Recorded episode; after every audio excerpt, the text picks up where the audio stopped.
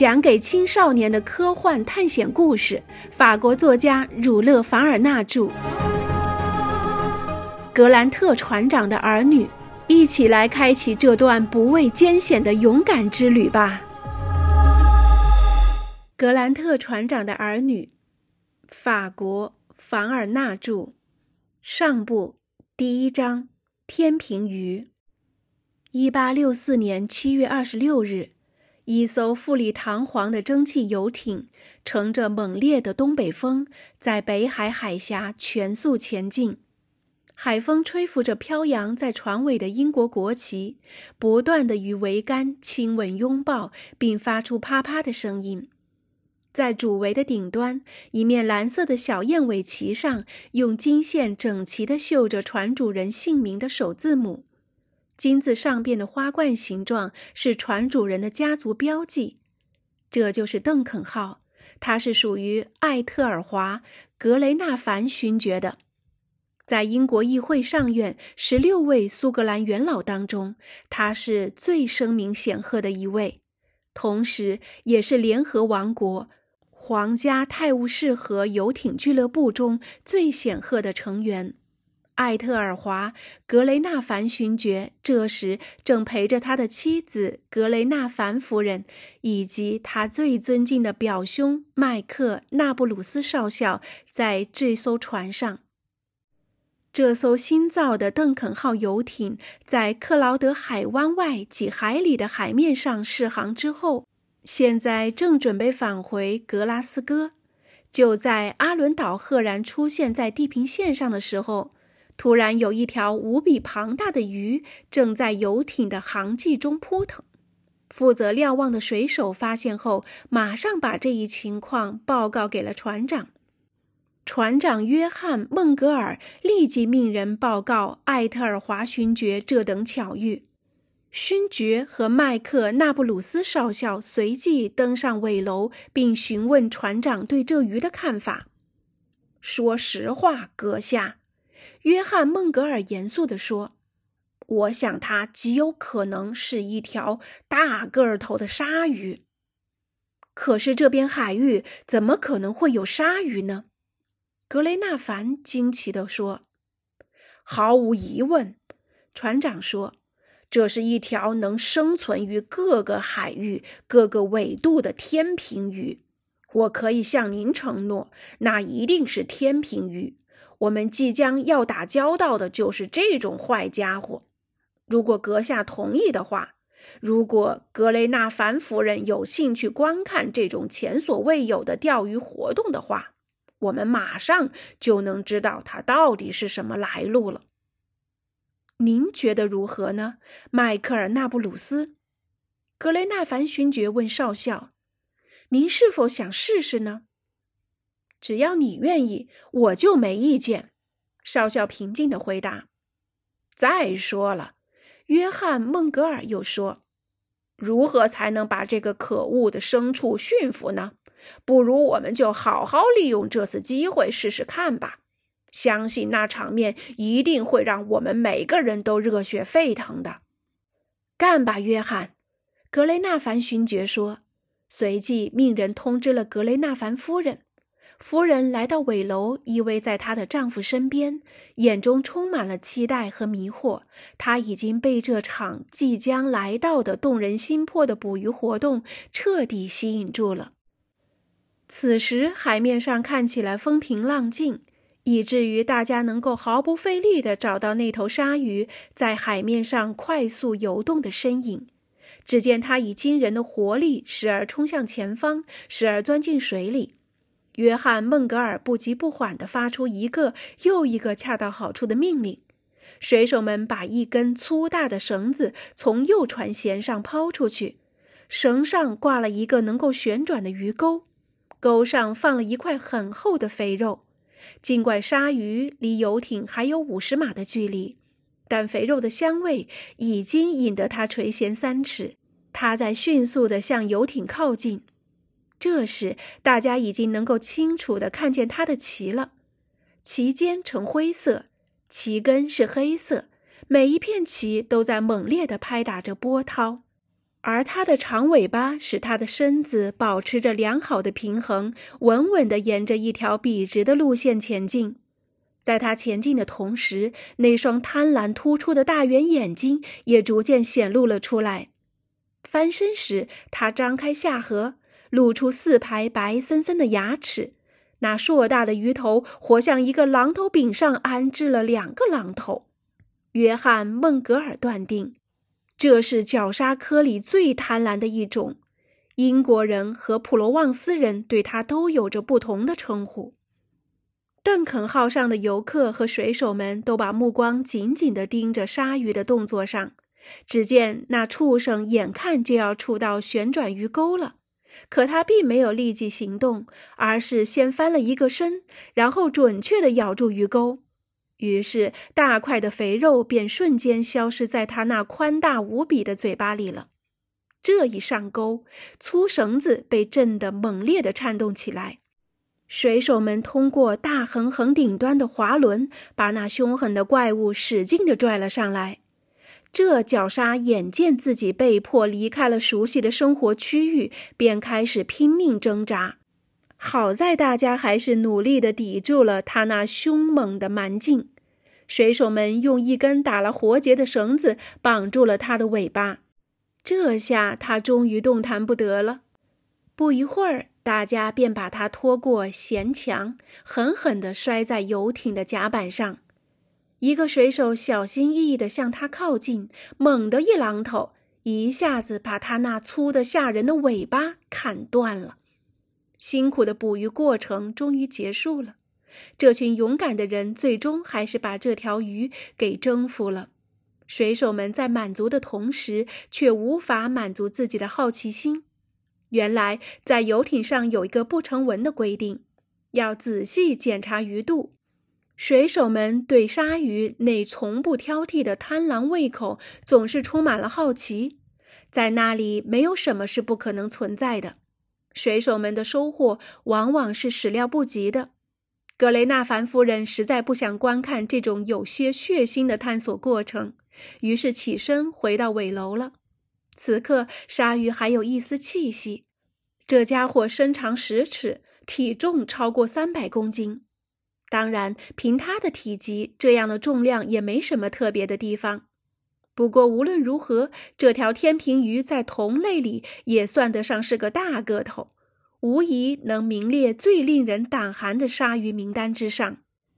此时大家十分激动，他们马上用斧头对巨鲨开膛破肚，旋转吊钩径直钻进了这家伙的肚子里。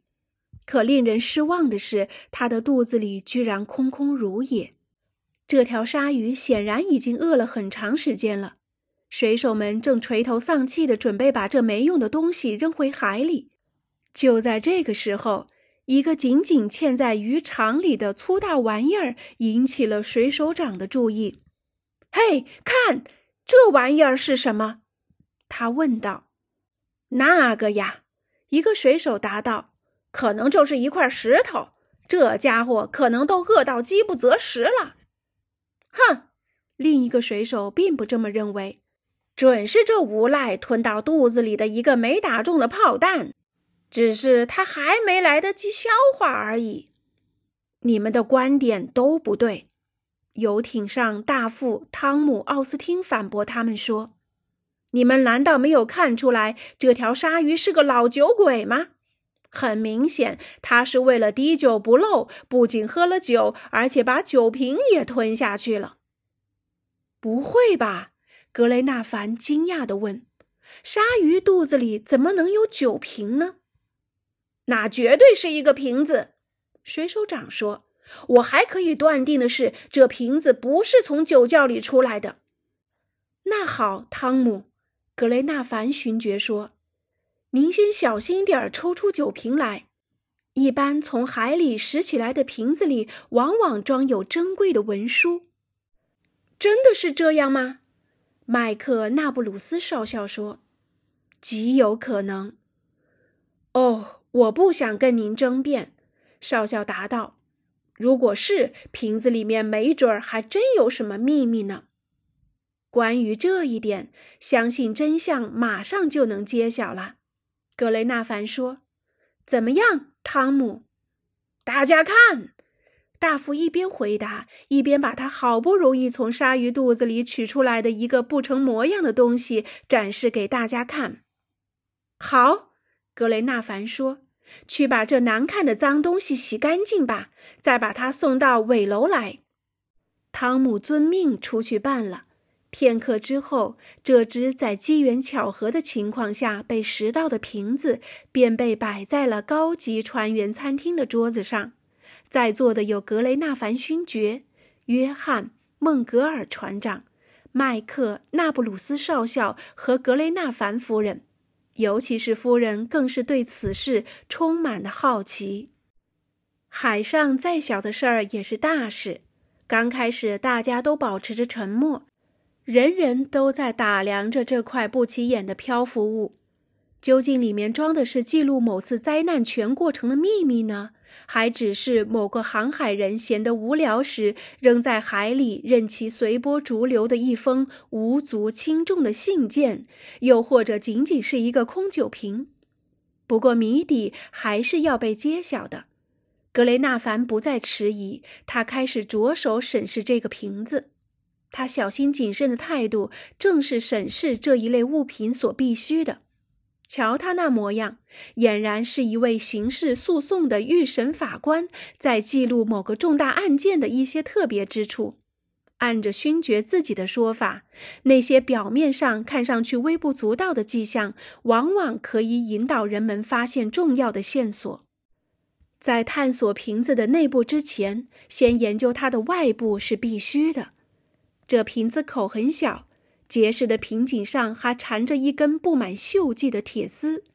酒瓶壁很厚，估计能够承受好几个大气压力。这些细节显然说明这个瓶子本身可能是一个香槟酒瓶。历史上，阿伊或埃佩奈的酿酒人的酒瓶能砸碎以脚横挡，酒瓶本身却完好无损。正是这样的瓶子才能够经受种种折磨而不受损害。这酒瓶是属于克里戈酒窑的，少校立刻做出了判断。因为少校是这方面的行家，所以他的这一观点很快被大家接受了。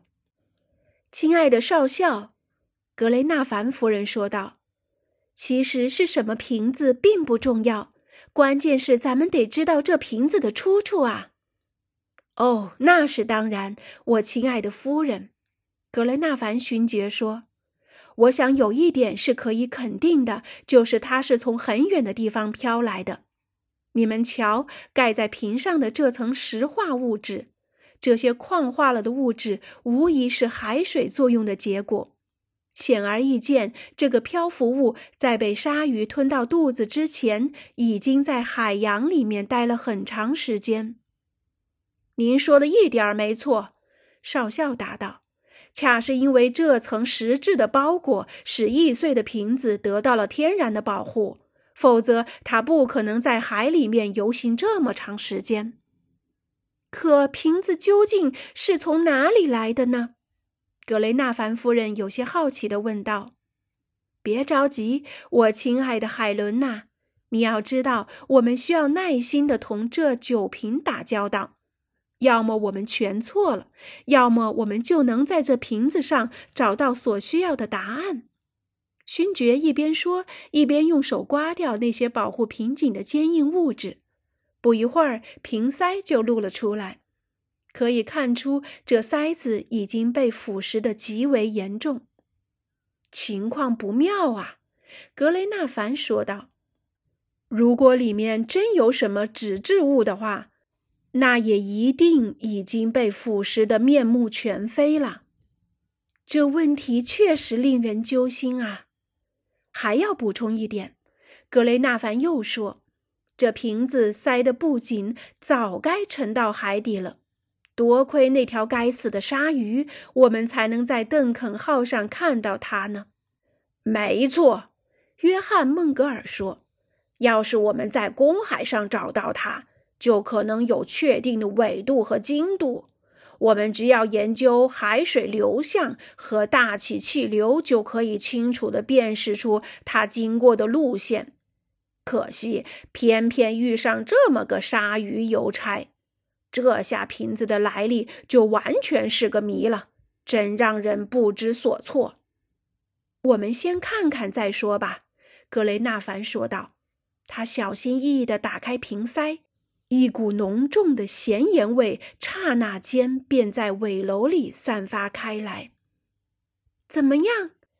格雷纳凡夫人带着女性特有的急切心情，迫切地问道：“你们猜我找到了什么？”格雷纳凡说道：“我的推断是正确的，果然有文书在里面啊！有文件，有文件！”格雷纳凡夫人附和道。不过，格雷纳凡说：“可是文件好像被水浸湿了，根本无法取出来，都粘在瓶壁上了。干脆把瓶子打碎吧。”麦克纳布鲁斯说：“还是保持酒瓶完整吧。”勋爵反对。我也同意这一点。少校也赞成勋爵的这一说法。这固然是好，格雷纳凡夫人说。但相比包装，内容显得尤其珍贵。不牺牲包装，怎么能知道里面的内容呢？其实阁下只要把瓶颈敲掉就可以啦。约翰·孟格尔最后提出建议，这样就可以既取出文件，又不损坏瓶子了。哦，瞧你，还有什么可犹豫的呢，亲爱的艾特尔华？格雷纳凡夫人嚷道。他想立马就把船长的这一建议付诸实践。鉴于除此之外很难再找到别的开瓶方式，于是格雷纳凡豁出去了，决定牺牲掉这珍贵的酒瓶的瓶颈。要注意的是，敲瓶颈还不得不用上锤子，因为瓶子的实质外壳坚硬的像花岗岩，能对付这硬家伙的也只有铁锤了。不一会儿，瓶颈被敲碎，瓶里的文书慢慢的显露出来。可是新的问题出现了，大家随即看到瓶子里有好几张纸片粘在一起。格雷纳凡极其小心地取出纸片，再慢慢分开，把它们摆在格雷纳凡夫人、少校和船长等人面前。